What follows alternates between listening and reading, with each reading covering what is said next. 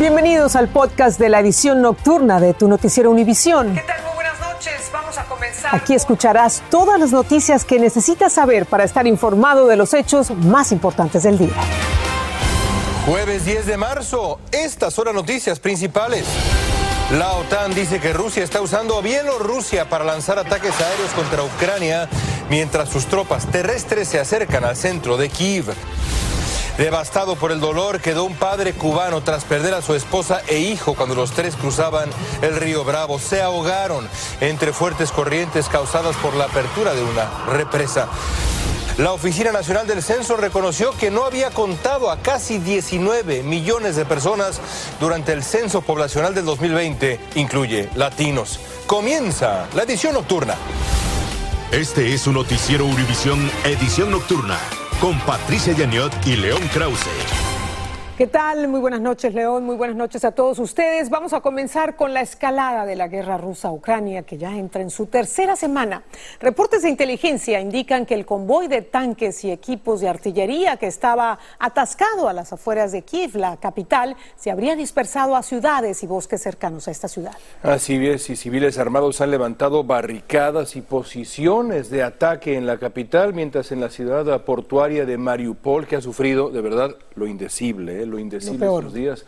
Las fosas comunes siguen llenándose, los sobrevivientes no tienen agua ni comida, se congelan de frío. Bueno, una situación tremenda. Roger Perciba con el reporte desde Leópolis para ustedes. Roger.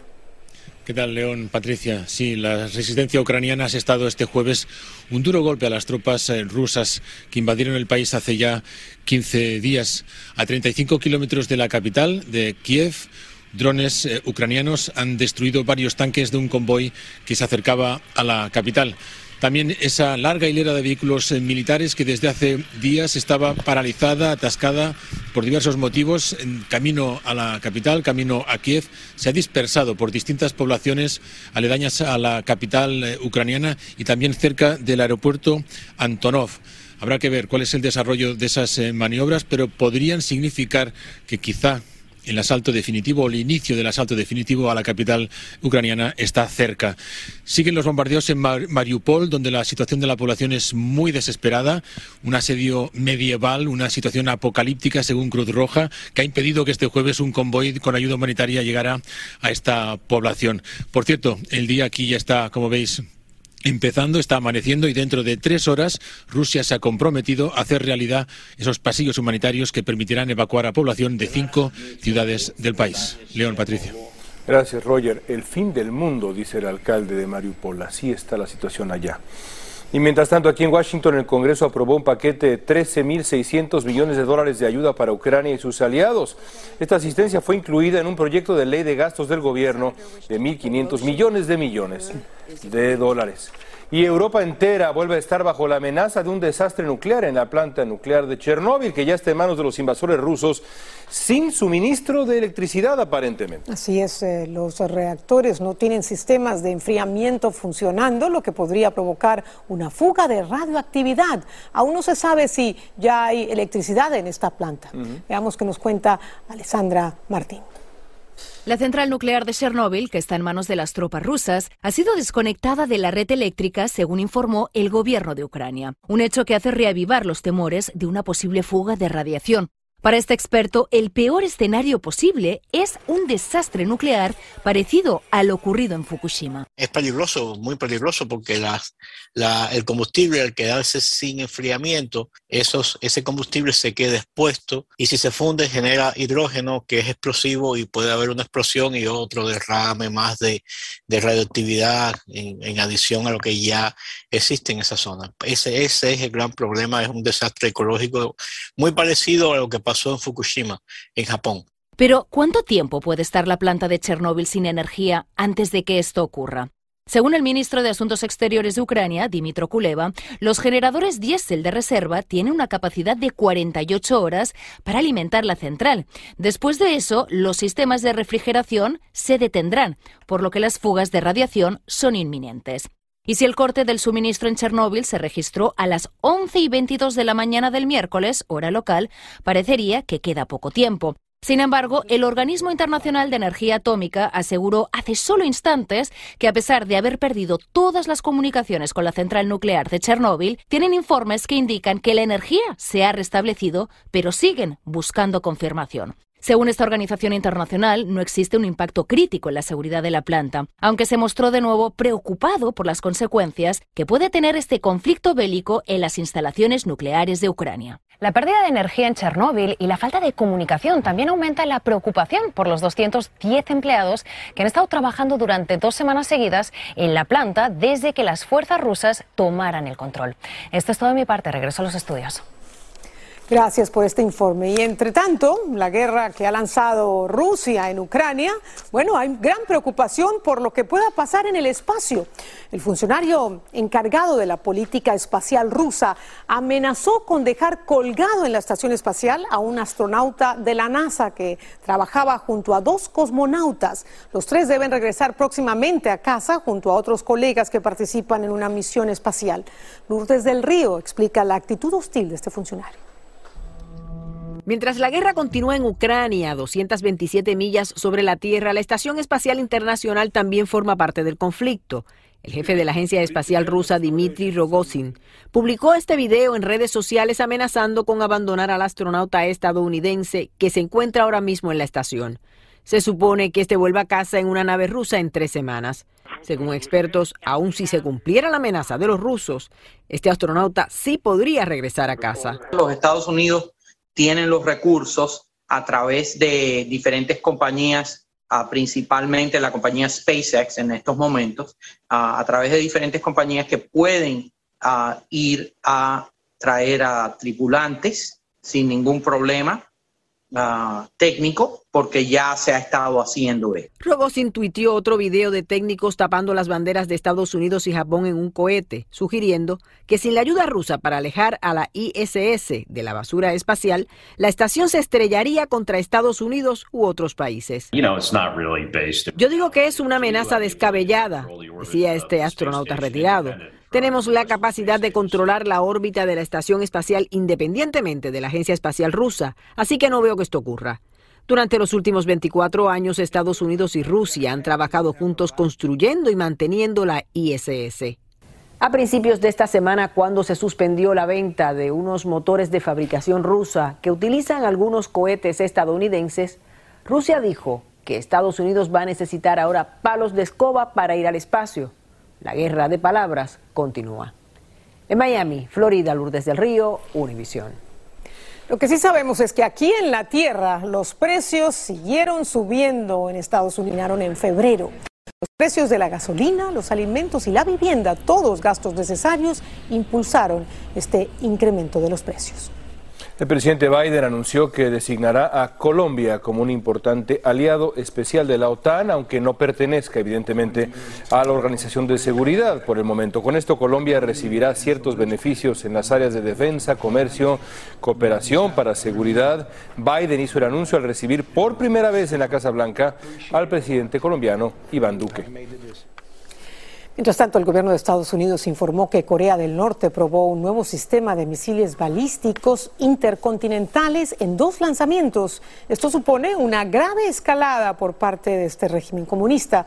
Las pruebas se realizaron el 26 de febrero y el 4 de marzo. Un informe revela que los números del censo de 2020 no cuadran y que las minorías fueron las más afectadas. Como se temía, los hispanos fueron subcontados en mayor proporción que en el censo anterior de 2010. Líderes hispanos creen que el intento sin éxito del presidente Trump, seguramente lo recuerdan ustedes, de incluir una pregunta sobre ciudadanía, pudo haber desalentado a muchos latinos de participar en el censo. Dana y Rivero tiene las cifras para ustedes. Las poblaciones latina, afroamericana y nativa americana fueron contadas de forma imprecisa en el censo de 2020, según esta dependencia gubernamental. Este censo iba a ser muy difícil, porque iba a ser el primer censo donde se iba a llevar a cabo por medio del Internet. Uh, hubieron uh, insuficientes preparativos por medio de la oficina del censo según los funcionarios de la Oficina del Censo, un 3,3% de afroamericanos no fueron contados, así como un 5% de los hispanos y un 0,9% de los indios americanos y nativos de Alaska. La propia agencia admitió que el censo de 2020 contó de más o de menos a varios grupos demográficos, por lo que decidieron investigar. Los resultados fueron arrojados por dos estudios diferentes para medir la calidad del censo de 2020. Por otro lado, el censo de 2020 contó por encima a la población blanca no hispana y a la población asiática. Entre los grupos de edades, contó por debajo a los niños de 0 a 17 años, en particular a los niños pequeños de 0 a 4 años. Estás afectando no solamente la población actual, sino los recursos que le corresponderían del gobierno federal durante toda una década. El censo se realiza cada 10 años y es la base para determinar cuántos representantes tiene cada estado en el Congreso y cómo se gastan unos 1,5 billones de dólares en fondos federales. Eso es todo de mi parte. Regreso al estudio. Gracias, Danay. Ahora hablemos de la pandemia que ya está finalizando. Aunque el uso obligatorio de mascarillas se ha suspendido en la mayoría de sectores, el transporte público lo seguirá exigiendo por un mes más. Autoridades federales requieren más tiempo para determinar cómo y cuándo deben exigir el uso del tapabocas en los sistemas de transporte. El criterio se adoptará según los niveles de contagios comunitarios en las diferentes zonas del país. Fabiola Galindo nos amplía. A bordo de trenes, autobuses, taxis, aviones y otros medios de transporte masivo, el uso obligatorio de mascarillas muy pronto será suspendido. Hoy la TSA o Administración de Seguridad en el Transporte anunció que bajo recomendaciones de los CDC el uso de mascarillas se extiende hasta mediados de abril. Durante ese tiempo, los CDC trabajarán con agencias del gobierno para crear un marco definiendo cuándo y bajo qué circunstancias se debe requerir mascarillas en el transporte público, dijo la agencia. La nueva guía se basará en los niveles de contagio comunitario que en más del 90% del país ya permiten abandonar las mascarillas. Bastante gente la utiliza. Son muy pocos las que no la utilizan. Los pasajeros del metro en Nueva York aún son cautelosos. Yo la seguiría utilizando eh, yo tengo mi edad ya, o sea que me tengo que proteger, más padezco de hipertensión. En promedio, más de 1.400 personas mueren por COVID diariamente, una cifra alta, pero por debajo de las registradas durante la ola de Omicron. Lo hemos visto en la temporada del 2020 al 21 y del 21 al 22, donde prácticamente en marzo bajan muchísimo los casos y vuelven a repuntar en septiembre. Por eso en este momento hay que tomar un poco de aire. Pero nunca bajar la guardia, dice, sobre todo los más vulnerables. Sigo por un while, pero a donde haya un crowd, tienes que usarlo porque tú no sabes a quién tú te vas a parar. Ellos no, esto no está bien, esto no está bien. Por lo pronto, el mandato de uso de mascarillas aquí en el tren subterráneo de Nueva York se mantendrá vigente por lo menos hasta el 18 de abril. De acuerdo con la agencia, ellos se rigen por las reglas del TSA. La agencia se prepara para un aumento en los viajes durante el descanso de primavera, cuando esperan que el tráfico de pasajeros supere en un 90% los niveles de prepandemia. En Nueva York, Fabiola Galindo, Univisión. El río Bravo ha vuelto a ser escenario de una tragedia. Tres inmigrantes se ahogaron cuando intentaban cruzarlo para llegar a Estados Unidos. Dos son niños de familias diferentes que han quedado, pues sí, devastadas. Autoridades dicen que esas tragedias podrían haberse evitado si se hubieran escuchado las advertencias de no cruzar el río. ¿Por qué? Francisco Cobos nos va a explicar. La fuerte corriente del río Bravo se volvió más mortal en las últimas horas. Una madre migrante y dos niños murieron ahogados ante el aumento del caudal y la profundidad en la zona de Ciudad Acuña, Piedras Negras, Coahuila e Eagle Pass, Texas. Se me murieron, papá, se me murieron a hacer, se me murieron. Guillermo Alan Matos cruzaba con su esposa y su niño de cuatro años. A todos los arrastró la corriente, pero solo él sobrevivió. Lo perdí, lo perdí en el río, se me van a hacer. El cuerpo del niño fue encontrado horas después río abajo por bomberos de Ciudad Acuña, pero su esposa, identificada como Alicia Padiño Rivera, aún continúa desaparecida. Mi mujer y mi hijo de Uruguay y yo soy de Cuba. ¿Desde dónde vienen viajando? Ellos, vinieron de Uruguay directo para acá. Hace una semana las autoridades advirtieron que la corriente y la profundidad del agua en el río Bravo aumentarían porque abrieron las compuertas de la presa La Amistad. Los bomberos pidieron que nadie cruzara, pero muchos migrantes han desafiado las advertencias. Sí, me dio miedo porque iba por la corriente. ¿Y te cruzaste ahorita con tus papás? Mm, sí. El fin de semana una madre nicaragüense y su pequeña de cuatro años también fueron arrastrados por la corriente cuando cruzaban hacia los Estados Unidos.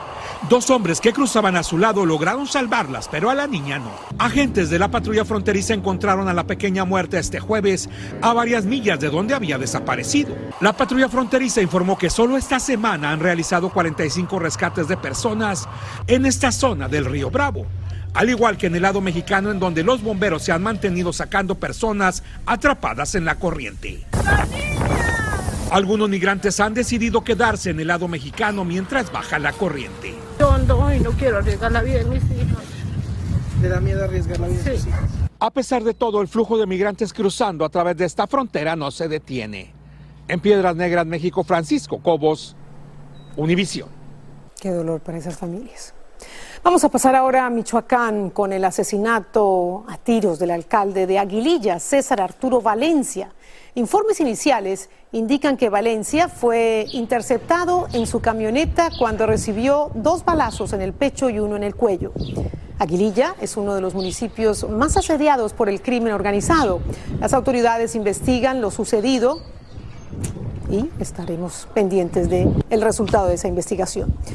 Y seguimos en México, donde las familias desplazadas a consecuencia de la violencia que azota al estado de Zacatecas regresaron por algunas horas a sus casas y lo hicieron custodiados por el ejército y la Guardia Nacional, que las protegió de los carteles de la droga que libran una guerra territorial. Pero al llegar descubrieron saqueos. Alejandro Madrigal nos cuenta. Aquí estaba un comedor muy bonito, nos dejaron, ahí estaba la estufa. Las casas de la comunidad de Sarabia, municipio de Jerez, Zacatecas, fueron saqueadas luego de que a sus habitantes los obligaran a abandonarlas hace un año por las disputas del cártel de Sinaloa contra el de Jalisco. Queremos ayuda, queremos seguridad en el rancho para venirnos a vivir. Estamos pagando renta, queremos ayuda para la renta. Regresaron en caravana y escoltados por el ejército y la Guardia Nacional, porque sin esta protección es una sentencia de muerte. Al llegar comprobaron cómo las cocinas, cuartos y recámaras fueron trincheras de delincuentes y robaron todos los negocios. Pues aquí tenemos nuestro futuro, pero vea. ¿Y ahora qué va a hacer, señor? ¿Sabe? No, no sabemos. También descubrieron que sus mascotas murieron. Este perro defendió hasta el último minuto su casa antes de que le dispararan. ¿Este era su perrito? Ah, se llamaba el Spike. Se quedó él. Se quedó y mire, pobre animal. Sacaron las pocas pertenencias que les dejaron, pese a las declaraciones del gobernador del estado, que no pudo decir cuándo podrán regresar a sus hogares. Ojalá yo tuviera la respuesta, esa no la tiene ni, ni Obama. Si hubiera un especialista en el mundo, si hubiera un brujo, si hubiera un pitonizo que nos dijera cuándo, ten la seguridad que el presidente, cualquier gobernador, yo, cualquiera ya lo hubiéramos contratado. Comentarios que se sienten como una burla. Tomen cartas en el asunto, que estas tomas que están haciendo son vergonzosas para cualquier presidente o cualquier gobernador. Hasta el momento, más de 2.500 personas han sido desplazadas de tres municipios de Zacatecas, en donde la delincuencia gana terreno y sus pobladores sienten el abandono de la autoridad. En la Ciudad de México, Alejandro Madrigal, Univisión. Y al regresar, la policía persigue un barco robado, termina chocando contra varias embarcaciones. Además, fin de la huelga del béisbol que duró 99 días. Ahora se espera la votación final de los propietarios. Estás escuchando el podcast de tu noticiero Univisión. Gracias por escucharnos. Hoy tuvo lugar esta escena impresionante. Vean ustedes en el sur de California cuando este barco robado se estrelló contra otras embarcaciones mientras era perseguido por la policía. El incidente tremendo sucedió frente a Newport Beach. Las autoridades estaban tras este hombre sospechoso de cometer actos de vandalismo. El responsable ya fue arrestado. No muy hábil, el capitán. Bueno, el cierre patronal de 99 días en el béisbol profesional habría terminado hoy. Qué gran noticia. Las grandes ligas de béisbol y la Asociación de Jugadores han firmado un nuevo acuerdo de negociación colectiva que pone fin a un cierre que comenzó en diciembre. Las contrataciones de agentes libres pueden comenzar. El acuerdo salva la temporada regular completa de 162 partidos de pelota. El día de la inauguración será el jueves 7 de abril. Y después de otra pausa, detienen a un director de cine de Hollywood tras ser eh, confundido. Estás escuchando el podcast de tu noticiero Univisión. Gracias por escucharnos. Y el director de cine Ryan Coogler fue detenido por la policía de Atlanta. Lo confundieron con asaltante de banco. Quería retirar dinero de su cuenta. Fue que escribió en el reverso de la boleta que contaran el dinero discretamente debido a la cantidad, pero llamaron a la policía. Increíble. Increíble. Así termina el episodio de hoy de Tu Noticiero Univisión. Gracias por escucharnos.